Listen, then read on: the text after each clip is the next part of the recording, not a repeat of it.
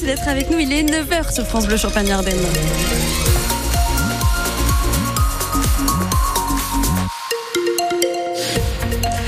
Une météo plutôt humide pour ce samedi, de la grisaille, des nuages, des températures entre 7 et 11 degrés prévues ce matin.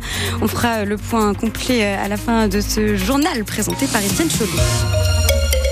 Et un hommage national sera rendu à Robert Badinter. Annonce d'Emmanuel Macron après la mort à 95 ans hier du célèbre avocat et ministre de la Justice. En attendant, les hommages personnels se succèdent.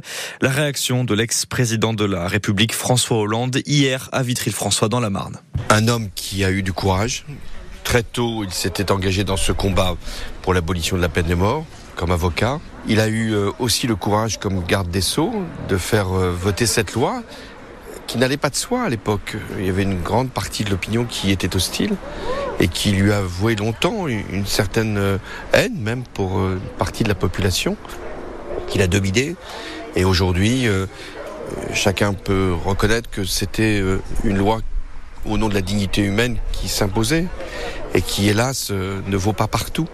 Donc c'était un homme qui voulait aussi faire passer un message universel le droit contre la force, la lutte contre l'antisémitisme et le racisme, pour qu'il ne puisse pas y avoir le retour de ce qu'il avait lui-même connu quand il était enfant. Son père était mort en déportation. Et puis enfin, c'était un homme engagé, parce qu'il voulait une société plus juste. Et, c'est peut-être le mot qui convient. C'était injuste, Banater. Sur les réseaux sociaux, les hommages politiques arrivent de tous les côtés. Laure Miller, député de la Marne, liste les différents titres de Badinter. Maître, monsieur le garde des Sceaux, monsieur le président du Conseil constitutionnel, reposé en paix. Mes condoléances à sa famille.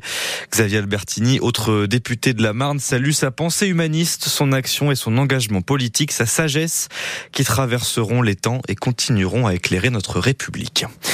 Une immense forêt, 70 000 hectares, sept fois la taille de Paris, 700 ans sans intervention humaine, un sanctuaire au cœur des Ardennes. Voilà le projet de l'association Francis Allais, un projet qui provoque la colère de nombreux élus. Alors le secrétaire général de l'association, Éric Fabre, veut calmer le jeu.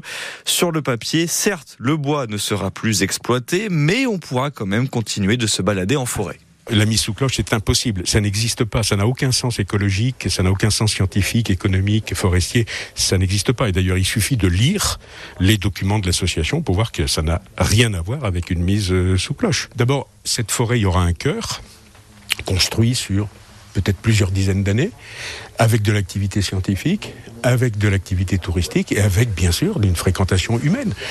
Ensuite, comme nous sommes dans une euh, société de, sobriété, on va réfléchir ensemble à euh, faire que cette fréquentation humaine soit euh, raisonnée, raisonnable. Mais bien entendu, on ne va pas fermer la forêt, ça n'aurait pas aucun sens. Pas de mise sous cloche, c'est ce que dit l'association, mais le parc naturel régional, le conseil départemental des municipalités des communautés de communes et le député des Ardennes, Pierre Gort Cordier n'en croit pas un mot. Je ne veux pas qu'on empêche les citoyens de s'y promener, d'y faire du vélo, euh, d'y faire du sport, d'aller cueillir des champignons, d'y chasser, d'y pêcher. C'est hors de question. Allez voir ce qui se passe en Roumanie et en Pologne sur les forêts primaires. Et vous allez vous rendre compte que les accès sont très très très limités. On parle même de caillebotis pour aller se promener dans la forêt accompagné par un agent. Donc à un moment ou un autre, il faut être sérieux. Cette forêt, on l'aime autant que l'association de Francis Allais. On veut l'avoir préservée autant qu'eux, mais on veut aussi que les Ardennais puissent s'y rendre. Moi, cette forêt, j'y tiens, les exploitations, il y a des emplois aussi, il y a du tourisme, il y a du développement économique autour de cette forêt. Il faut la préserver, la mettre en valeur, mais certainement pas la mettre sous cloche. Une pétition a été lancée par les opposants à cette forêt primaire. Elle a déjà recueilli plus de 10 000 signatures. Elle sera remise au ministre de la Transition écologique, Christophe Béchu, en présence d'une délégation ardennaise. Les footballeuses du Stade de Reims perdent à domicile contre Montpellier. Défaite 3-0 hier soir.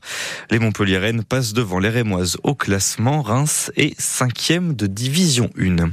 Le carton de Zao des Sagazans aux victoires de la musique hier soir. Quatre trophées dont celui de la chanson originale avec son titre La Symphonie des éclairs. Il fait toujours beau au-dessus des nuages. Mais moi si j'étais un oiseau, j'irais danser sous l'orage. Je traverserais les nuages comme le fait la lumière j'écouterai sous la pluie la symphonie des éclairs. Zao de Sagazan, très ému au moment de recevoir son prix.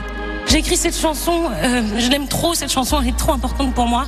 Elle raconte toute ma vie euh, et je me suis rendu compte qu'en pleurant sur mon piano, ça me faisait un bien fou, ça faisait de mal à personne et surtout ça faisait des jolies chansons. Et je me suis rendu compte que ce que je pensais être mon plus grand défaut dans ma vie était finalement ma plus grande qualité. Je finirai cette phrase par une phrase que je finis toujours par dire à mon concert. Être sensible, c'est être vivant et nous ne sommes jamais trop vivants. Pour toutes les petites tempêtes qui m'écoutent, bravo d'être vous. Merci infiniment. Et chose exceptionnelle dans cette soirée, deux gagnants ex aequo pour l'artiste masculin de l'année, Vianney et Gazo. Aya Nakamura remporte la victoire de l'artiste féminine.